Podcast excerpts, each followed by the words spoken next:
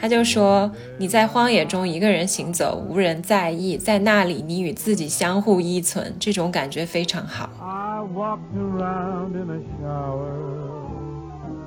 那事实上，离开纽约对于他来说，就有点像是一次小小的死亡，就是跟过去彻底告别。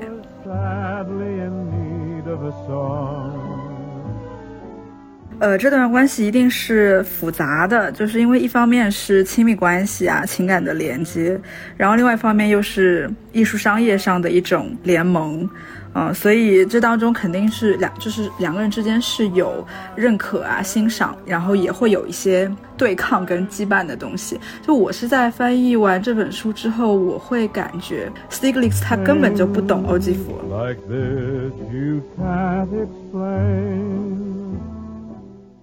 大家好，我是央子，我是小溪，我们是大苏小雅。大苏小雅是由生活在世界各地的打工人每周一起跨时差谈天说地。那我们今天这期节目呢，就是想要跟大家聊一聊欧基福的故事，因为其实我们之前的好一些节目里面都已经有提到过他了嘛，就比如说像我们之前做过一期，嗯，关于女艺术家的合集，里面就有 Q 到弗里达和欧基福的一些，呃，友情的故事，呃，然后今天也是很高兴，友情，我我不好意思说。对，反正就是欧基福这位女艺术家一直在我们节目里面呼声挺高的。然后我跟杨子也一直想做一期关于她的专题嘛，因为有很多故事可以讲。但是呢，就是因为我们就一直就拖拖拖拖到了现在，然后就很高兴也收到了欧基福这本图册的编辑老师的邀请，啊，这一期就可以跟大家一起来完整的聊一聊关于欧基福的故事。是的，因为我们想聊这个话题，想了很久很久了。因为我们节目一直都非常喜欢聊女性艺术家嘛。然后去年其实欧基福在欧洲有办一个非常大的，也不是他本人了，就是他 Foundation 有办一个非常大的回顾展。然后我当时有去瑞士看这个展览，所以当时其实就想讲一期欧基福了。没想到就有一个这么好的机会。邀请到我们的翻译老师潘明来跟我们聊一聊这一次我们收到欧吉福这本图册，然后这个梦想的一个翻译项目。那潘老师，我叫什么潘潘老师行不行？因为我的朋友只给你差一个字，我们都叫他潘潘。呃，大家也会叫我潘潘哦，可以，那就叫你潘潘吧。好，OK，好，那我们有请潘潘来介绍一下自己吧。嗯，Hello，小溪、央子两位好，啊，大苏小的听众们大家好，我是潘明，嗯，我现在主要从事的是艺术疗愈的工作，那也是欧基福这本传记画册的译者，嗯。因为这是一个中文的图册嘛，大家可能比较好奇它原语言，因为大部分人可能就直接会想觉得可能是一本英文的图册，因为欧吉福是美国人嘛。但其实这本图册它的原著语言是法语，嗯，就是一个。让我感到害怕的语言，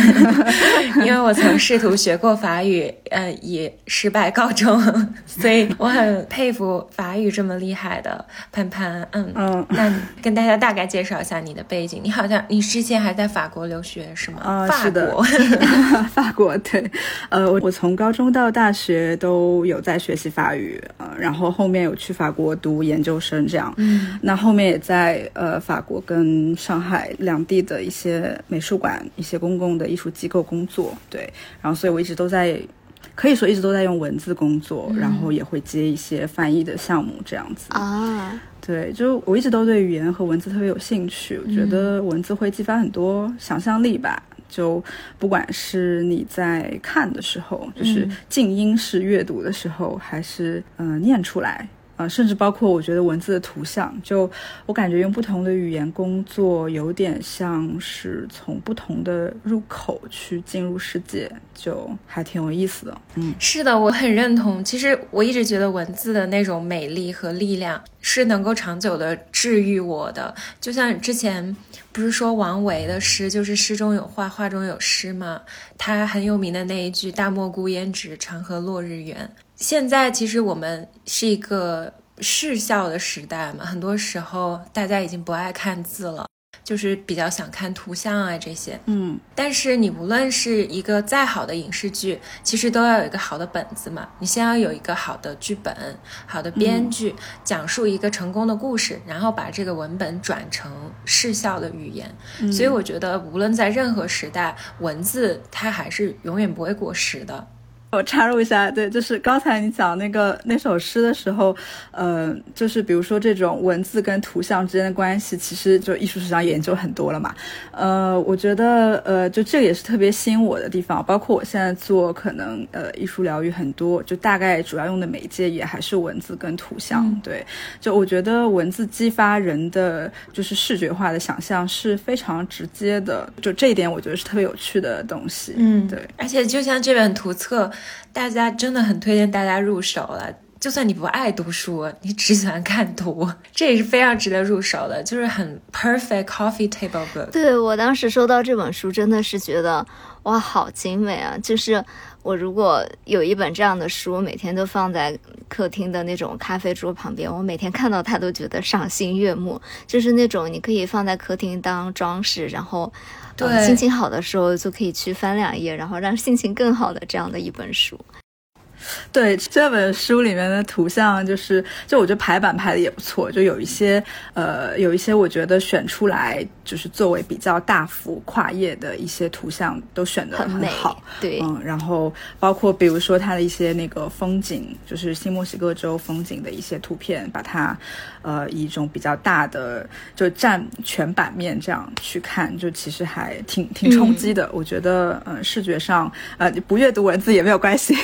看。图像就可以了。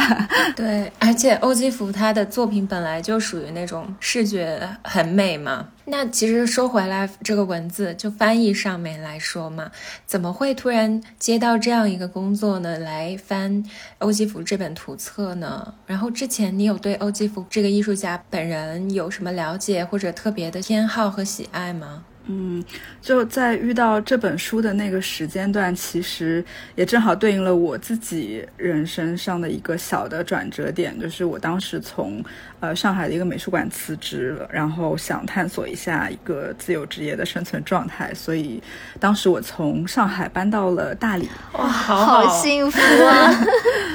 呃，当时我就在豆瓣上看到了这本呃画册在招募译者嘛，然后我就投了。因为之前我也知道欧基福，然后也很喜欢他的作品，但是没有说对他的整个艺术生涯有那么深入的一个了解。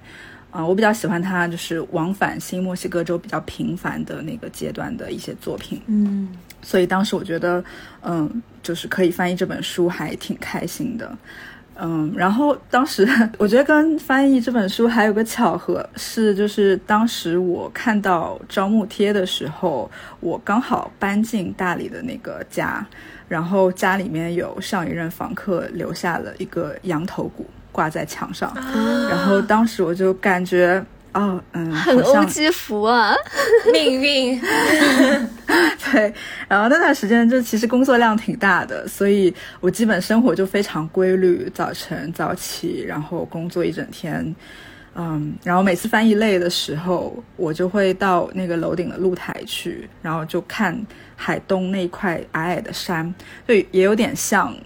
那个欧基福作品里面就是反复出现的那个佩德纳尔山，就有点类似。哇，好梦想的生活啊！而且我觉得翻译的这个文字工作有一个最大的幸福。这一点，我觉得小溪应该会深深的有感触，就是你是一个可以自己独立完成的项目，对，不需要依靠任何其他人，这种感觉真的非常好，你就觉得可以控制一切。Indeed，我就是喜欢自己自己一个人完成工作。对，但你看其他的，像小溪这种。比如说你做建筑，你就是一个大的项目，你不可能一个人把所有的事情都说了算。对，就是在一个漩涡当中 被卷了进去。对，被洗剪。所以我就很羡慕这种可以自由支配自己工作的时间，然后工作的强度的这样的一个我梦想的可以过上的生活。这样，很自由，很孤独，但孤独的很爽的感觉。那有没有遇到什么困难，或者是有意思的事情，在翻译这本书的时候？嗯嗯，因为这本书其实呃，你们也看到了，就这本书挺挺厚、挺重的，体量挺大的。是的。然后翻完之后，呃，我感觉这本书，因为作者是一个艺术史学家嘛，就有点像是一个以半传记，然后半艺术评论的形式。嗯。就作者他有的时候会提到一些，比如说当时的艺术评论家是怎么看待欧基福的。就是让我很惊讶的是，就翻到当中让我很震惊的是，就是有些评论家会用非常露骨的语言去描述欧基福作品，就嗯，就还是有点震惊的。当然这一点就跟现在的当代艺术评论还挺不一样的，但是很难说好坏了，就是。就是作者他会也会说一些当时的艺术圈还在发生一些什么事情，所以就我整个翻译的感觉是好像嗯在一条这个乡村的主路上走着，然后左右前后会有一些小的分叉，然后作者会带我们去走进这些嗯小的分叉、小的路径去走一走、看一看，然后再回到主路上继续往下走，这样。对是一个一个旅程的感觉，嗯。但说到这种露骨的评论啊，我觉得其实对女性艺术家露骨的评论现在也还挺多的，所以我们之后也可以再聊一聊，就是嗯，关于女性艺术家在创作的过程以及她的艺术生涯当中的一些困境嘛。就比如说我印象比较深刻的，像嗯，大家评论扎哈，就是一位女性建筑师嘛。然后对他的评论都说他的作品像马桶啊，或者女性生殖器啊什么，就是非常常见的对女性作品的一些评价方式吧。嗯，是的，欧基福当时 的那些评论很多，现在在播客里也不能讲，过不了审。嗯，哎，就因为欧基福，其实那个时代的女性艺术家，除了欧基福，还有 Judy Chicago，有很多这种花卉图像，它其实就是跟女性生殖器会联系在一起。在很多艺术评论中，然后欧基福他本人比较让人有争议的，还有就是他的一段忘年恋嘛，而且他因为他的这段忘年恋，忘年恋，对长沙人 谅解一下，忘年恋呢，嗯，他早期有很多嗯身体艺术的摄影，所以嗯。有代入感嘛，而且他自己本人也很美嘛，就是一个又很有气质。又有美貌的艺术家，就会让人有很多联想，然后有一些，待会儿潘潘跟我们可以分享一下一些，嗯，我们可能觉得比较呃 难以过审的那种评论，对，而且我其实特别能理解，嗯。潘潘说的这个翻译过程中的很多细节嘛，因为我最近也做了一篇翻译，就是讲那个珊瑚，一个很学术的翻译，讲在中国明代珊瑚的很多应用和角色。就是很多事情，其实只有你真的是一字一句的去翻译一个东西的时候，你才会钻进去，然后把所有的细节都了解得很清楚。因为你每个字都不能马虎嘛，就要不断的校对。你可能一篇稿子要校对六七遍这样，然后来回的整个注录啊、条目。在这个过程中，你就会对这个艺术家，还有这一件你要分析，就是原作者他的这个分析和书写的对象，就是那种全方面非常透彻的了解，就像你自己做一个博士论文一样那种感觉。其实是一个非常浩大的工程，就可能你第一稿做完，后面还有无数的后续工作要做。对，是的，就是包括可能就是翻译过程当中。呃，因为我我的视角是我在翻译一个写就这本书的，呃，史学家跟评论家他整理出来的一些信息。那有的时候我我我也会需要就是去看每一个这个信息它。他到底在说些什么？就对的源头，然后包括翻译过来之后啊，然后也会跟编辑去聊，说这个部分怎么样翻会比较好。然后有一些信息可能嗯不明确来源的，那我们是不是应该确认一下，或者怎么去确认一下之类的？就有太多太多的细节，对。因为现在已经 AI 这些非常发达了，好像可以机器做很多事情。但其实如果落实到学术上的翻译啊，然后像这种大部头的，其实一个非常非常麻烦和复杂的工作。我就会想到，就米开朗基罗那句话嘛，之前我在播客里也有提到，就是 Genius is internal patience，天才是永恒的耐心。嗯，就是做这件事情，你就是需要。非常非常细致和有耐心。就是那些条目，你可能一篇文章可能只有四页，但是整个注释有一百多个，然后你就每一个你都要去校对，追溯到源头。非常考验人的工作，所以我真的很佩服盘盘做这个事情，而且法语又是这么精细的一个语言，它的语法也很复杂。嗯，然后呃，我觉得很有意思的事情是，因为欧基福是美国人，当然很多一手的材料是英语的嘛。嗯。然后呃，我我当时在大理这样工作，对吧？就是工作的常态就是十几个 Google 网页开着，然 后然后有一些有一些东西是嗯，可能它数字化了。嗯。就美国有一些机构做的还是。是比较好，特别像欧基福基金会，然后包括 Stiglitz，他呃，就因为还是比较艺术史上比较重量级的人物，所以他的很多呃，当时比如说举办呃办的一些期刊，这些材料都有数字化档案在那边。那呃，有一些会需要知道具体细节的时候。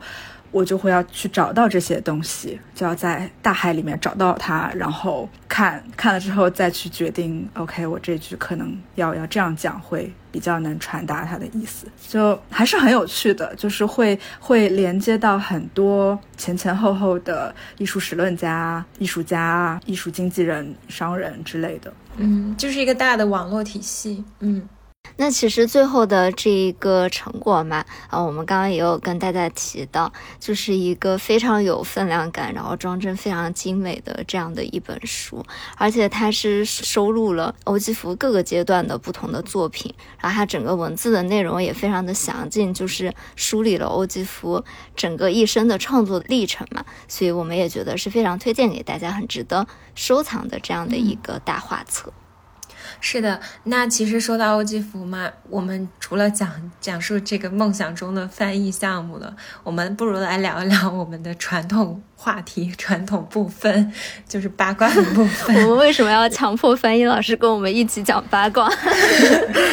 毕竟翻译老师应该有准备了，我们叫大俗嘛，所以这个雅的部分就就戛然而止，是吗？对，就大家比较感兴趣的，因为欧基福真的是八卦非常非常多，他不仅是现代艺术之母，也是八卦之母。真的，他的一个人串起整个美国二十世纪的美国艺术圈。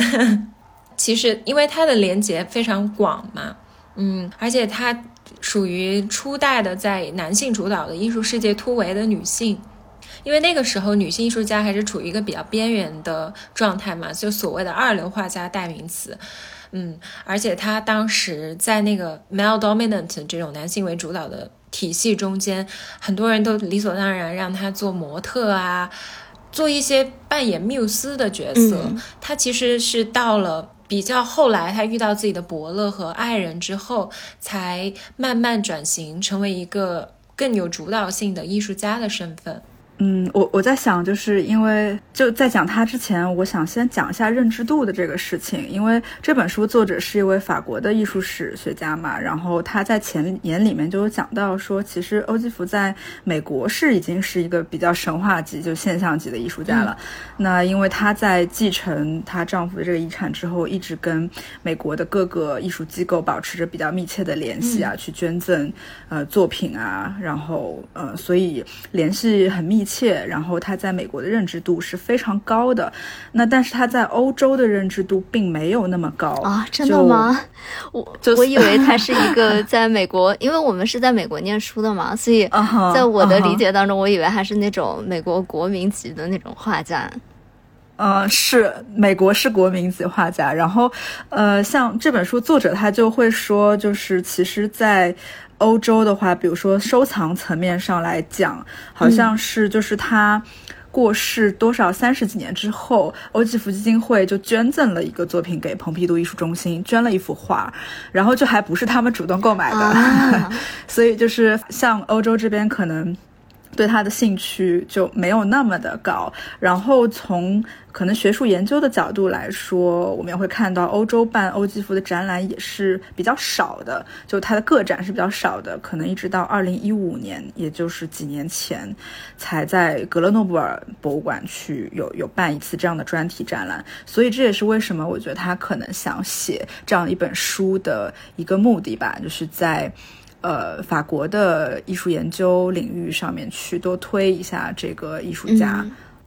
对，而且他还有一个原因，就是他在经济上来说，商业上，他在女性艺术家中是非常成功的嘛。嗯，可是他其实如果把它平行的放在和他同同代的，比如像 Rothko 啊，然后 Pollock 这种大的男性艺术家来说，他的画其实很便宜，打引号的便宜，就是他最贵的话也就四千多万美金嘛。但是其他那些都天价了嘛。而且他的画还存在一个问题，就是有一点点。断层就是他虽然有拍卖记录非常高的作品，可是那同一档次的并不多。接下来就好像突然就很低，就几百万美金这样，就中间段是有一个空缺在的。嗯嗯，所以我觉得女性艺术家还是面临一定程度的困境，跟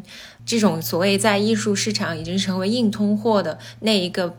抽象表现主义时期的男性艺术家比。嗯。然后所以我觉得这本书翻译成中文其实也是有一个挺大的意义的，因为我首先拿到这本书的时候嘛，我就有跟我好些朋友分享说，哇，这个书真的是非常好，然后也非常精美，就是很想，我觉得是一个很好的生日礼物，可以送给喜欢艺术的朋友这样。但是我确实也有发现，就是在国内可能欧基福的认知度没有我想象的那么高。因为我们可能在美国就是理所应当的觉得欧基福是一个家喻户晓的这样的一个艺术家，但是在国内就是有一些可能我对艺术感兴趣的朋友，他们也不是说特别特别了解这位艺术家，所以有一本这样就是对他生平非常详尽的这样的一一个作品，嗯，翻译成中文版，我觉得大家也还是可以去看一看，就是还挺有意义的。嗯嗯，我就是我想回应一下刚才，嗯，你说那个欧基福在这个男性主导的艺术世界里面，他有一定的认知度，但他呃可能没有不是最高的，然后包括他的呃作品的拍卖的价格，就我觉得可能跟几个因素有关系，就是首先我觉得他，就他他是一个非常有人格魅力的人，就他不管放在哪一个时代哪一个地方，我觉得他都是。就是展现出的是一个拥有强大生命力的人，就他就做自己想做的事情，然后也不会去过多的解释跟辩解，就他的表达都是通过他的画作去呈现的。嗯，我记得他有说，就是我有生以来一直都非常胆小，但是我没有因为胆小而不做我想要做的事情。就他就是他就是这么做着他想要做的事情，然后嗯，他可能也就也不太。去进入到那种争论，就是比如说，呃，可能其他的艺术评论和艺术家会讨论啊，这抽象、写实，呃，美国身份，就主体性这些东西，呃，包括女性主义啊，就呃，女性身份这些，都不是他很想要谈论的东西。他不想被贴标签，其实，我是感受到的是他根本就不在乎这些东西。嗯，所以他是一个，毫无疑问，他是一个非常有力量、拿自己作品说话的人。他的视觉的语言表达也非常的独特，但就是可能因为他不是太加入那些，就二十世纪初美国现代主义那一波争论跟讨论。虽然说这一波呃争论跟讨论的人也是他的朋友圈，就他身边的朋友，但是他在创作中并不是在研究怎么模仿现实啊，怎么去颠覆现实。啊，到底是抽象还是具象？它就是表达，就是用自己的情绪、经验和感受，用图像化的方式去表达。所以我觉得，就可能某种意义上来说，它没有太进入这些 争端。当然，他就围绕他有很多争论啊，和还有八卦。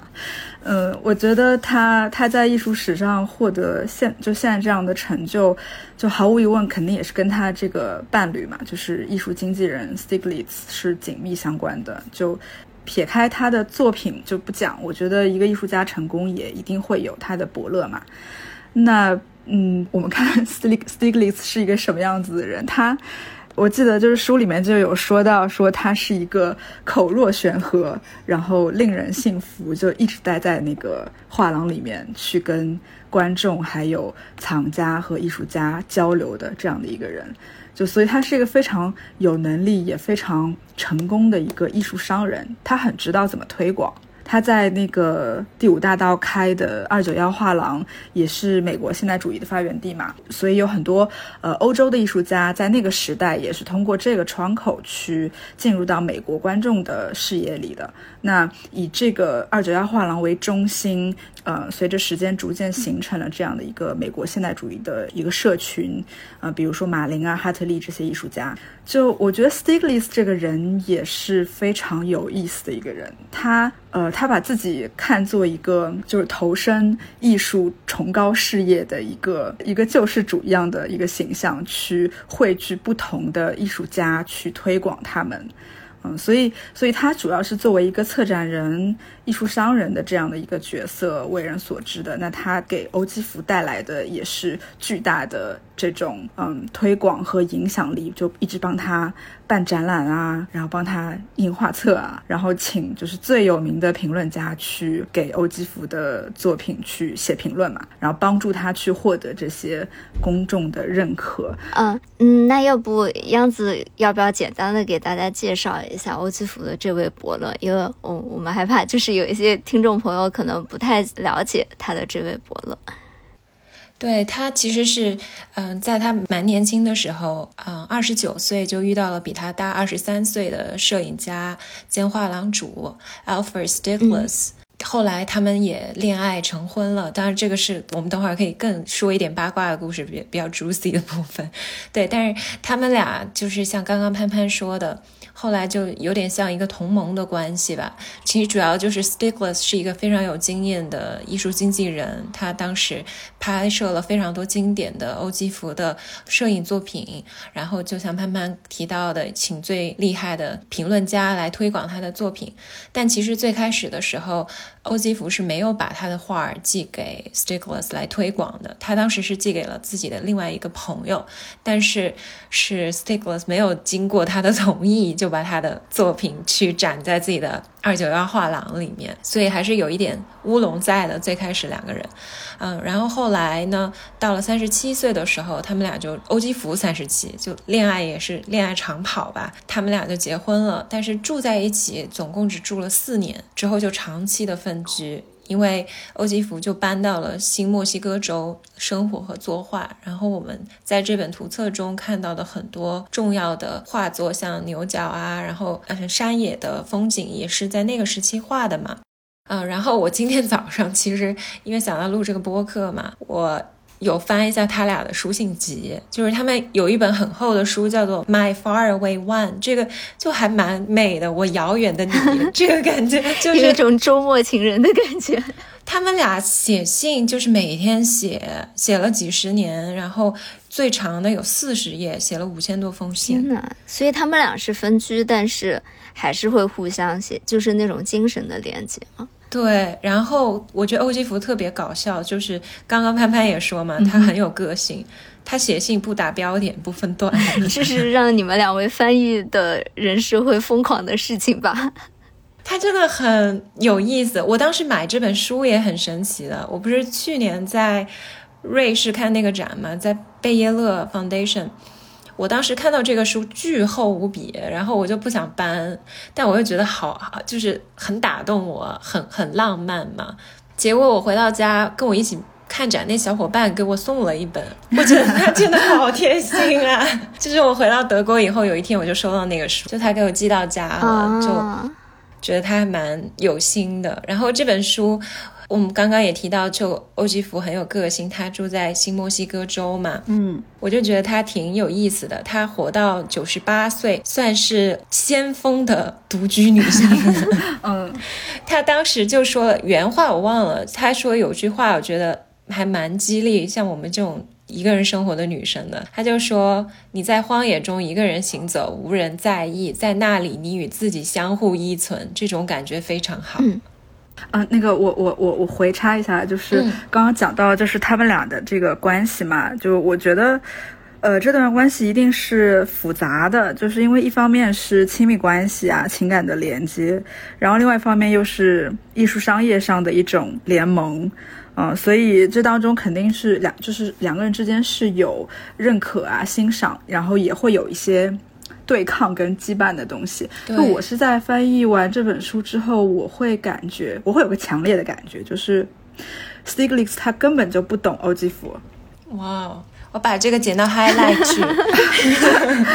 他并不理解，也无法想象欧基弗就他活着是一种什么样的体验。呃，我的感觉是他在试图创造出一个他心中的欧基弗，他是养成系的，然后这个的确也在现实中完成了，以他的地位跟号召力跟他的人格魅力，就是在现实中的确是实现了这样的一个。当然那个时候一开始欧基夫也是比较年轻嘛，嗯，所以也是在一个我感觉是在一个就是探索自己是什么样、想要什么样的一个过程当中。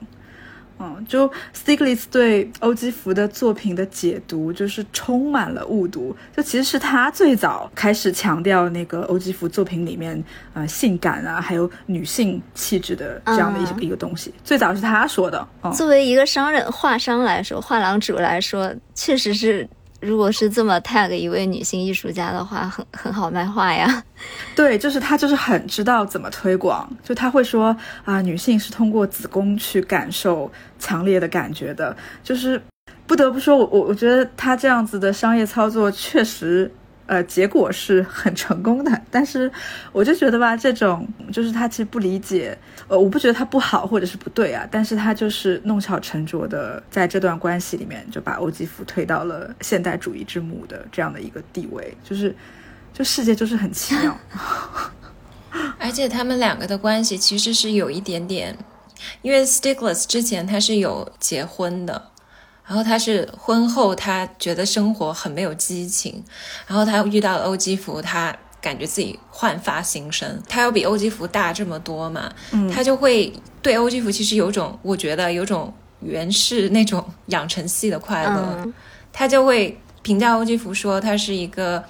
伟大的女孩啊，我最钟爱的伟大的孩子，这样子来说她。嗯就是包括他们的信件，欧基福其实也是觉得比较敏感的。他是当时把他都给了耶鲁的图书馆，他说是要自己去世后的二十年才可以公诸于众。所以这个他的这些比较亲密的呃私人信件，其实是到了零六年的时候才得以重见天日的。然后可能也给了艺术史学者啊很多人一些新的解读欧基弗作品，还有他人生的一个角度吧。嗯，对，就是有一些就是研究艺术史跟呃艺术评论家也会把注意力放在他跟 Stiglitz 之间的亲密关系上嘛。嗯，的确就是这是一段互相影响很大的关系，那我觉得也是值得去了解的。嗯，但是我会感觉就是欧基弗其实他怎么说，他对于自我价值的认同并不是通过亲密关系去获得的，也就是说他并不从。这个关系里面去呃确认自己是否有价值，所以这一点我觉得是很少很少人会有的一种人格魅力，就他在精神上是站起来的一个人。因为 Stiglitz 在就是商业上说啊，他的作品啊，女性啊，女性本质啊什么的，就他觉得可能还是有点烦的。他的后面就有点烦这种就这样子的就千篇一律的对他作品的描述。但他还是一个非常勇于为自己的作品去发声的人，对，去捍卫自己的作品。他不想只是被当做一个嗯女性画家去看待。而且当时他其实，在生前就蛮多粉丝了，所谓的就是很追捧他的人。然后新墨西哥州其实是一个比较荒僻的地方嘛，但当时就有人去追到新墨西哥州，希望能够见欧吉福一面。嗯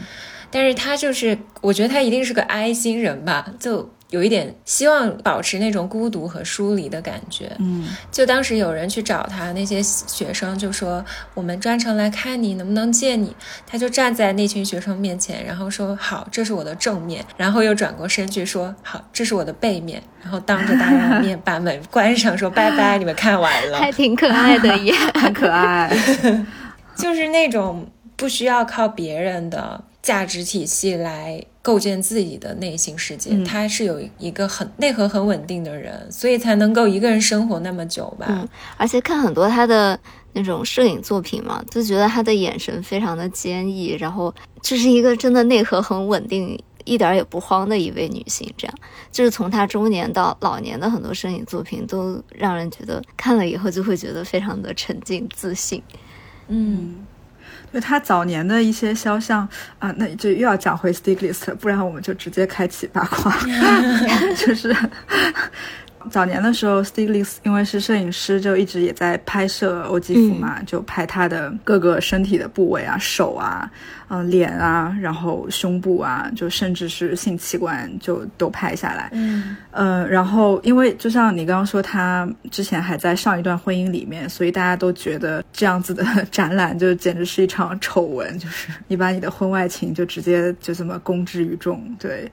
就你会看到，当时会有很多对于欧基福的一些羞，就是荡妇羞辱的一些一些评论，就觉得可能觉得他很淫荡啊，嗯，就比如说，我记得书中有一个人就把欧基福的作品比作私密、生动且不知羞耻的档案，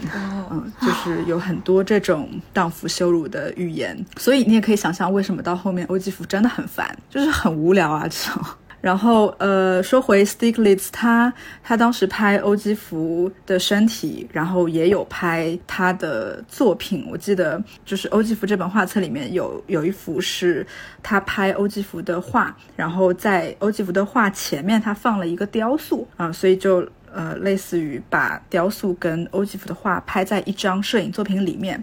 这个画面看上去就像是一个。嗯，像是一个男性生殖器要进入女性生殖器的那个样子，就，我觉得也也蛮油腻的。不得不说，他是很会擦边。不得不说，真的是很油腻，很油腻。我原来发欧基福的话发在我 Instagram 上，还有那种特别恶心的人在那评价说：“是我想歪了吗？”什么的。啊？在你的 Instagram 上面这么说吗？我真的无语，好吧？对，啊，真的是有些人真的是自脑子自己想的坏水的人，就是会想不好的东西。对，是 Stiglitz，我觉得就是这样的一个人。他除了会擦这种边，对吧？他还会写文章，就是会说，哎，女人感受世界的方式跟男人很不一样。呃，因为呃，男性、女性生殖器，他从哪里知道的？子非鱼，安知鱼之乐？对他这样分析的，他是说男性、女性生殖器形状不同，所以他们的感受会有很大的差别。那女人是用她的子宫去感受世界，这是他们感受最深刻的地方，然后才是头脑。那男人呢？男人是用他的理智来理解世界，而不是用他的生殖器去感受世界。他是不是说反了？你这个太精彩了，太好笑了。对，不是都说男生才是下半身思考的动物吗？嗯哼，嗯哼。对，然后他就会说。欧基芙是什么女英雄啊？超级女性啊？就是其实他会把这样子的一种叙事去融入到呃他觉得的美国艺术的主体性里面去，因为当时就呃就整个社会比较整个艺术圈会比较呃想要找到一种脱离欧洲叙事跟欧洲不一样的一种美国艺术的身份嘛，所以那其实 Stiglitz 在用这样子就是呃欧基芙就女性艺术的。呃，叙事当中正好可以跟他推崇的其他的艺术家，比如说其他男性的艺术家，去形成一种相辅相成的。哎，就你看，就我们美国的艺术就多样性这样子。所以，就我会看到，我觉得 Stiglitz 对于欧基福的评论也夹杂着他，就一方面夹杂着他私人层面想要去亲手创造出自己女神，就是你说这种养成系的一种感觉，然后又夹杂着。呃，塑造美国艺术主体性的这样的一个目的在，嗯嗯，是这一点真的很深刻，确实，就那个年代，包括 Greenberg 他们都是有这个目的在的，就是构建这个二战之后的以美国为中心的新的艺术体系。欧基福也是中间重要的一环，嗯，是的。那除了这个 刚刚说 Stickless，我们可以再又回到俗的部分。嗯，以免这个太过学术，就是，嗯，除了这个异性的感情呢，欧吉夫也是一个嗯七圈天才，可以这么说，嗯，可能因为他的名字中间有这个字吧，这个歪解读。就像我们之前说的弗里达和欧基福的嗯故事。你这个你这个梗真的很冷哎！我想了半天，我才能 我才反应过来你在说什么。我想欧基福到底哪一个字有问题啊？啊，就是第二个字了。当时我们有略提过一下，其实弗里达有给欧吉夫写信嘛，就写的还挺露骨的，因为弗里达还是一个就那种热情似火的异域风情的女生嘛。我觉得她真的很会耶，就她零星的那些语言中间，比如说她有说过。啊，他觉得英语没有办法表达我对你的感情。他其实也会提到他对欧基福的手的那个迷恋，嗯，他觉得欧基福很美。然后他还会中间有提到一些现在想来还挺暧昧的那种模棱两可的叙述吧。比如说当时因为欧基福比弗里达可能大二十多岁吧，就是那种年下年上的感觉。他会说那时候欧吉弗已经生病了嘛，嗯，身体已经很不好了。他就会说这一次我们没有睡觉，就说一些这种。怎么这也是一个挺会擦边的？而且我觉得他们两个的择偶就是也有很相似的地方，迷之相似性。就弗里达跟 Diego。这一段嘛，也是一个比他年长很多的，在艺术圈非常有话语权的男性角色，然后也是有一种默许他和女性之间的这种有达以上恋人未满的感情。然后我觉得，其实 Stikles 对欧基弗，其实他是有自己的一个构建的所谓的浪漫叙述在的嘛，他想塑造一个自己的艺术女神。然后，艺术女神的整个形象可能也就是需要浪漫一点、多情一点、有神秘感。然后，她跟女人之间的传闻，其实可以为这个形象增添几分神秘。嗯，所以这这一本书完全没有提到这个，是吗？激情的部分？对，完全没有提到这个。对，虽然说，呃，我我个人层面看，就是欧基福，我感受他的。这个人，这个灵魂其实是比较中性的。嗯，是，我也觉得，对，不不是一个特别。就或者说我们觉得女性特质的那种女性，而且她其实也不止跟弗里拉的传闻，还有一些其他的当时的比较有名的文艺圈的女性，她其实还有一些。如果大家有兴趣，可以去啊搜一搜这个边角料来磕磕糖。我们节目真是什么都磕了，我之前还磕了太平公主和上官婉儿，就是。磕的很杂，你那段时间天天跟我说，不过那个是真的可磕啊，我觉得还挺 make sense 的。那你们要不要讲一讲他在新墨西哥的这一段旅程？呃，我我在想，就是要不要先讲他跟 Judy Chicago 那个部分啊，然后再讲你说说。对，因为呃，就是在在西方集体无意识当中吧，就可能大家会把花卉跟女性气质，然后女性生殖器，觉得是有密切的联系的。就包括呃，就书中我记得有有评论家会描述说，欧基福除了花卉之外，像那种蛤蜊，就贝类那些话，它的那个肉质的形状，也会跟女性生殖器让人有一些紧密的联想。比如说，它们呈现出一种比较饱满。呃，甚至比较勃起的一种状态。怎么不说像男性生殖器呢？这硬扯。就我其实是在这边，我想补充一下，就是女性艺术家，其实，在历史上的确一直被排除在就是主流的绘画主题之外。就如果说我们把花卉当做一种绘画主题来来看的话，就是可能在以前，就是学术界对于主流绘画的一种定义，就是比如说肖像画啦、历史画啦。然后政治化这种，就这种是一种比较受人尊敬的绘画类型，然后他们可以用来，呃，用来装饰之类的。但是，呃，女性大多数情况下都没有办法去学习，呃，学习绘画，学习解剖，然后他们只能去学习一些比较呃次要的题材，比如说静物画啦，然后包括这种花卉的主题。是的。因为也没法画人体啊，就是女性。对，虽然说也有男性艺术家会去画静物跟花卉，对吧？但是呃，女性因为比较容易接触到花卉这样子的题材，所以嗯，有也也有很多女性画家就会专门去画花卉。那在当时可能就评论。嗯，这些女性画家她画的好不好，甚至就会跟她的一些就是道德水准跟传统美德去挂钩。比如说她，嗯，是不是一个贤妻良母啦？然后，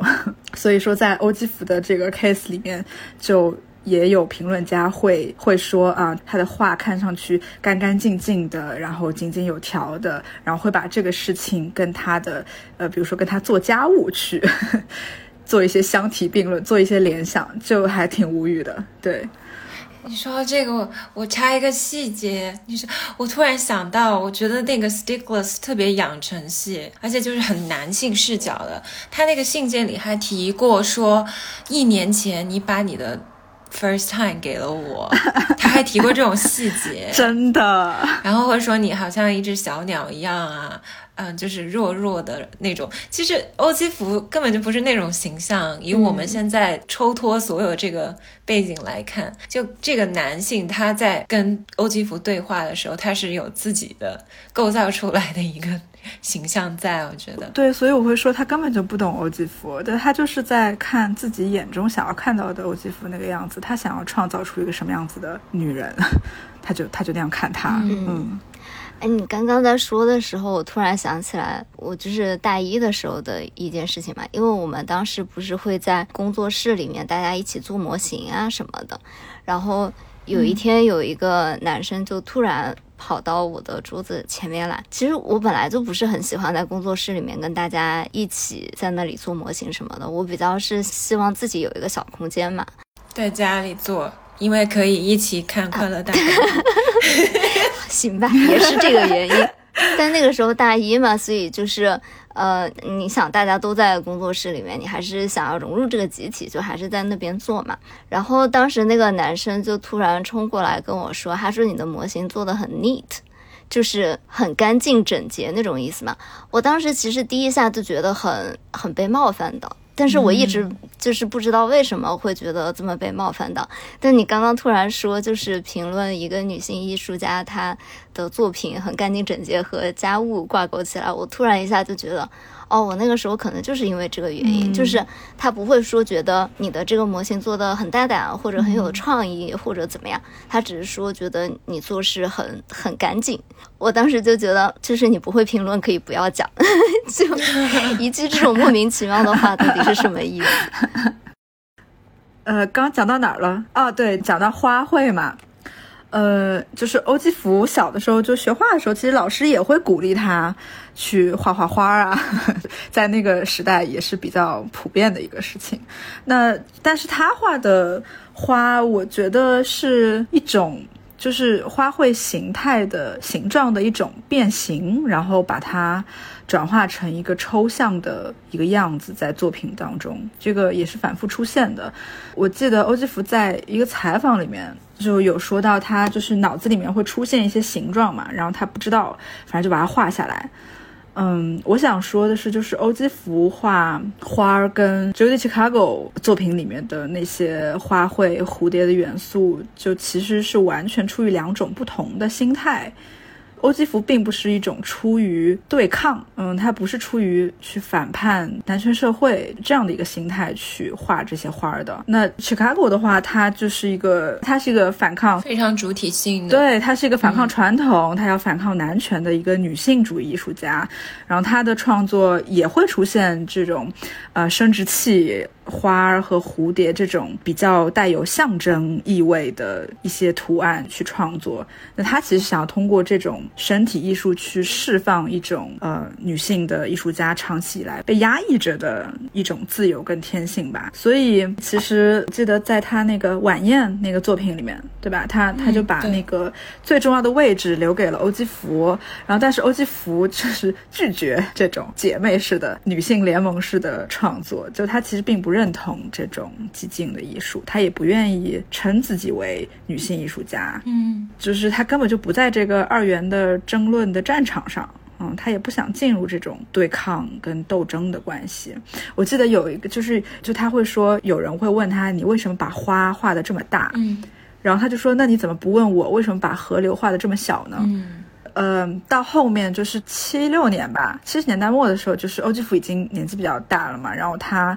呃，有拒绝去出现在一个关于女性艺术家的那个大型展览当中，就他拒绝让他的花卉画在展览当中展出，也不可以放他作品的图片，嗯，因为他不想让自己的作品。在这样的一场专门为女性艺术家举办的展览当中去被曲解，就因为毕竟年轻的时候已经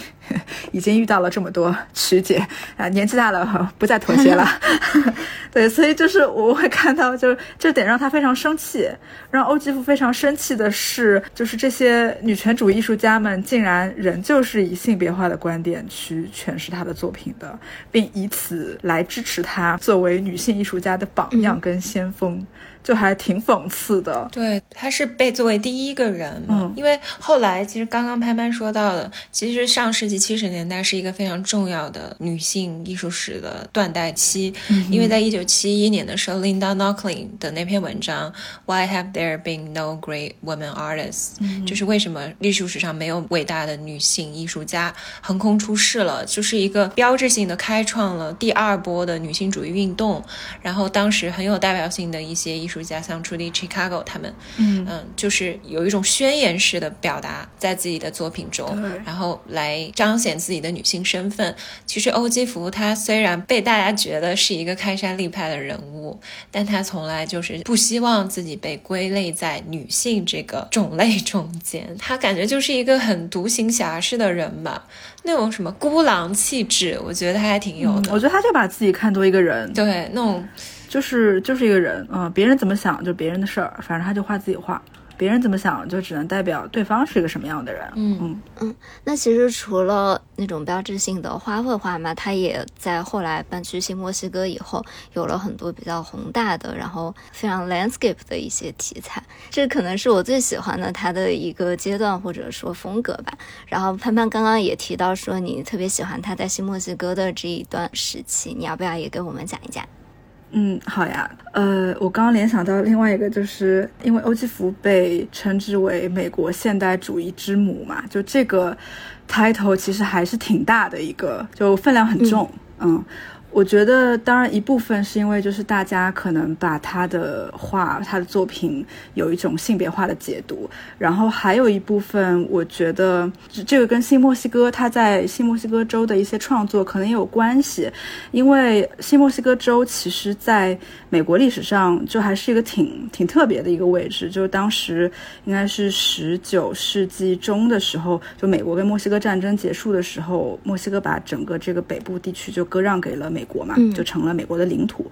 然后后面成了新墨西哥州。那其实一开始官方其实是比较否认那边是有西班牙裔和印第安人原住民的存在的。那到后面，呃，就回到刚才我们讲那个要寻找这个美国艺术主体性跟身份的这个叙事的时候，其实也有一批呃画家呀、摄影师、艺术家就去到新墨西哥州那边去进行一些创作。那觉得那边是一个。远离现代性的一个一个地方，所以我们会看到，就是那个时候这样一批艺术家对于就这种荒蛮荒漠的西南地区的一种想象跟渴望，其实是一种就是美国殖民时期的一种产物吧，我觉得是。然后为了找到一种脱离欧洲的美国身份，那当然要在本土去找一些元素，对吧？去巩固一下自己这个身份的一个合法性。嗯，啊那所以那个时候其实有一些画家是会画一些，比如说原住民的一些生存的状态啊，他们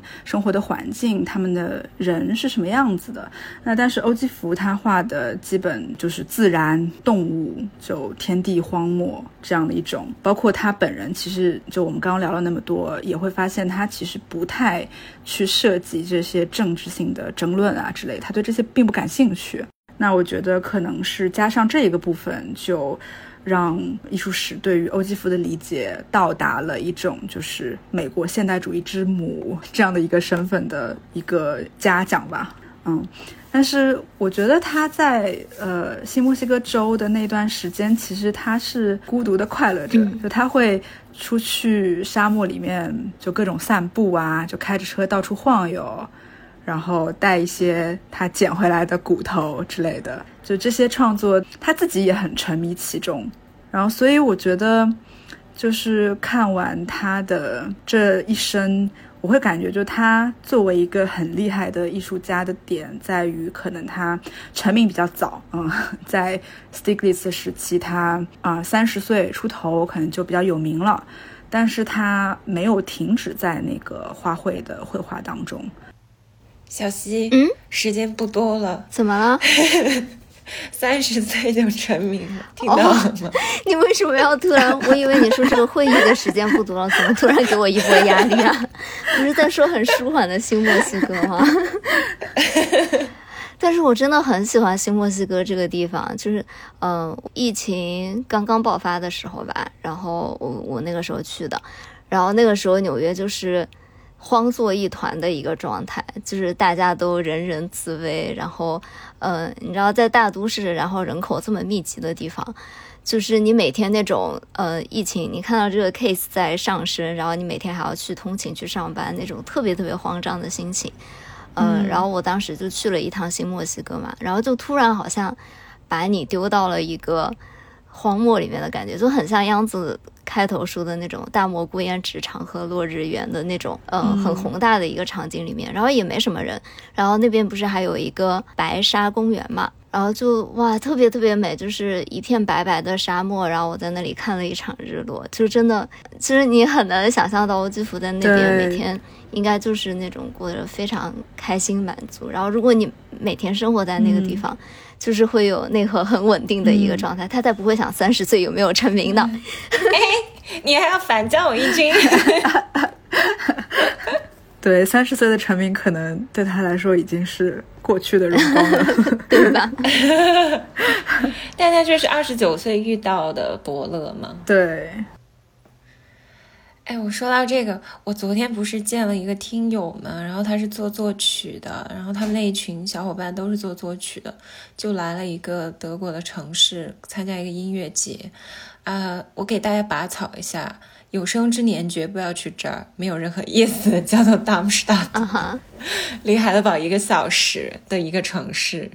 对，就是我去过最丑的城市，没有之一。哎，你怎么这么攻击我们听友带你去的地方呢？没有他，他们是因为那个活动，不是因为那个城市。那个城市就是 somehow 很神奇的成为了这个活动的载体。但我当时，我为什么突然 cue 到这个？就我今天很高兴潘潘来嘛，我就想到昨天我们聊的一个话题，嗯，就是这种做音乐啊、做文字工作这一种所谓的比较形而上的东西嘛，其实人。人还是要有一个精神力量在，就是真诚和热爱永远是世间至宝。其实，在录这个节目的过程中间，我还蛮感动的。我就觉得，如果不是因为真的很喜欢这件事情，很有热情，没有办法译这么大部头的书。因为已经到这个年代了，本来大家有耐心写字的都已经不多了，何况是你要做这么多校对啊，去翻译一个东西。不过不是因为喜欢，就是那种发自心底喜欢这件事情。谁愿意做呀？对吧？真的就是我觉得还蛮感动的，就是随便 Q 一个点，潘潘都能说很多。是的，就是很熟悉这些材料。我觉得这是我们做艺术家系列，就是我听的最畅快的一次，因为感觉就是对欧基弗有了一个特别特别全面的了解。嗯呃，我觉得主要是欧基福他本人力量很大。虽然我是在翻译别人写他的东西，但是通过这些文字还有他的画的一些图像，我觉得就是光看他的作品，就视觉上我就感到了非常非常野，然后非常大的那种冲击和和力量感，就是有一点野蛮和野性的。嗯，我很喜欢，就是书前页当中有一幅那个。红山和白贝壳，就是大概就是一个，就背景是个山，然后白贝壳以一个非常大的比例拉到最前面，对，就像有点像一只眼睛在看世界，就也有点像动物蜷缩着的那种那种状态。我觉得他的作品很有生命，很有生命力。就是我在他作品里面看到他非常。坦诚和勇敢的在面对自己。对，因为我正好想讲一下，因为我正好也在做一些就是艺术疗愈相关的工作，那有的时候我也会带入这样的一个视角去看他的一些作品嘛。比如说，就是他，呃，二七年好像他去做了一个乳房囊肿的切除手术，嗯，然后那个时候就是 Stiglitz 年纪也是比较大了，然后有有遇到一些严重的健康问题，所以，嗯，那个时候他整个人状态都不是太好，所以他做那个手术应该是有全身麻醉，嗯，然后之后他就画了一幅画叫《黑色抽象》，然后这幅作品就有点像是描绘一种。呃，坠入黑暗，完全沉浸在一个黑色空间中的一种图像，然后黑色的空间里面有一粒白色的圆球，就可能我会联想到那个乳房囊肿，对，就是我我我会觉得这种。就他创作这个是跟他身体跟心理层面的感受是对应的，嗯，然后这个画画的过程也是一种，就从躯体化层面去缓解这种身体焦虑的一种一种行为。嗯，嗯有点像是去去接受这个事儿，然后包括后面就是他完全离开纽约，就是要搬到新墨西哥州的时候，那个时候是 Stiglitz 已经过世了嘛，然后过世完之后，他有非常庞大的遗产，因为他花了三年的时间去处理他的遗产，然后三年之后终于处理完了，然后他就准备彻底搬到新墨西哥，那个时候他画了。一幅布鲁克林大桥，这幅作品，然后那两个高耸的桥拱也很有意思。哎，我不知道你们有没有看到过，就视角上是一个仰视那个桥的两个桥拱。看到这个了。对对对，你就会感觉 OK，这么多年之后，Stiglitz 也死了，然后他终于离开了一个曾经生活这么长时间的地方，而他的艺术圈、朋友圈。就是一切一切，就是有有点像是一个走向一个新的开始的感觉。那事实上，离开纽约对于他来说，就有点像是一次小小的死亡，就是跟过去彻底我又哭了。小溪深度共情，这是需要极大勇气的，这真的是需要极大勇气，是需要非常稳定的内核的。才可以完成这样的一个哀悼，嗯，我感觉他画这幅画就是一个哀悼的过程，嗯，承认过去发生的一切，但是跟他告别，这样，嗯，所以就是艺术创作有点类似于这样的一种仪式，嗯，去做一个很重要的心理层面接受的过程，所以这是为什么我最喜欢的是他就是往返新墨西哥州到定居新墨西哥州的这段时期的作品。因为你就是能看到他把这种自我内在的这种转化，这种精神的力量，就表达的非常的完整，非常的干净。Sorry，很干净。没有，他真的很干净。他的画，这我好喜欢他布鲁克林大桥这幅画。对啊，非常的纯粹，很极致。插一句，说到这个，我想到了弗瑞达，嗯，弗里达，他去世前八天有画一幅画嘛，嗯，就是 Viva la vida，嗯，后来被 Coldplay 改编成一首歌，Long Live Life，生命万岁，就是画的，很多西瓜那幅很有名的画，他后来八天以后就走了，这就是被他，也是他对生命的一种告别。然后一种宣言式的一个作品，嗯，艺术长存，生命不息那种感觉，就很有感染力。这幅画也是，嗯，是的，是的，就这种作品，我会觉得是好的作品，是那种可以震撼你的心灵的那种作品。呃，包括就是欧基福，他不是画很多那个牛头骨、羊头骨，就各种骨骼嘛，嗯，就。骨骼这个东西，就也是你可以感受到一种，就像你看他那个摄影作品里面，他的眼神非常的坚毅一样。嗯，那其实就像我们刚刚最后说的，无论是欧几福的布鲁克林大桥，还是 Freda 的寿命万岁。其实都是，我觉得伟大艺术家就是永远保持着对生活的激情和活力的。我们也希望我们这个播客小小播客吧，每一次有这种跟女性艺术家相关的话题，我们都很激动，也觉得很开心。因为不单是讲述他们的生平，他们同时也在以他们的艺术和作品滋养着我们的精神世界。哪怕其实最近我和小溪生活还是有呃蛮多 struggle 在，